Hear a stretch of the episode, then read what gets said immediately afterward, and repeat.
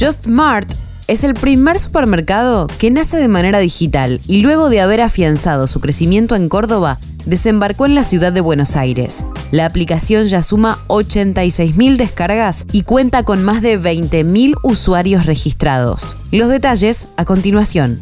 Soy Caro Yaruzzi y esto es Economía al Día, el podcast del Cronista, el medio líder en economía, finanzas y negocios de la Argentina. Seguinos en nuestro canal de Spotify y escuchanos todas las mañanas.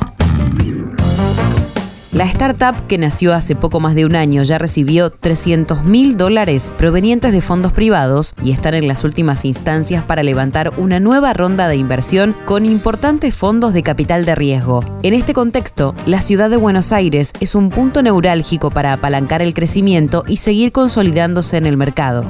Desembarcar en esta gran ciudad nos permitió superar las 80.000 descargas y los 20.000 usuarios, números que vamos a triplicar fácilmente en los próximos tres meses, en un escenario propicio para la internacionalización de la compañía, indicó Gonzalo Aguirre Bárcena, CMO de la empresa. ¿Cómo funciona? A través de una aplicación se ofrece al usuario una selección de cada producto y la posibilidad de establecer el día de la semana y la hora para recibir la entrega.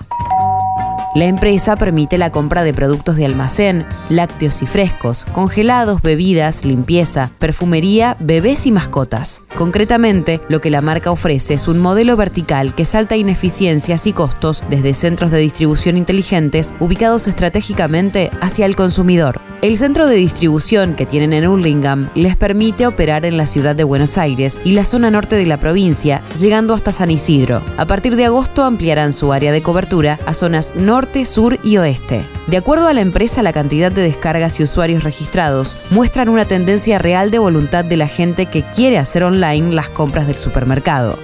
Una vez que tengamos presencia en más países, empezaremos el proceso de capilaridad. Es decir, en cada lugar donde Just Mart tenga presencia, se empiezan a abrir nuevos centros de distribución en diferentes localidades. Proyecta el cofundador de la empresa, que adelantó que la empresa llegará próximamente a Chile.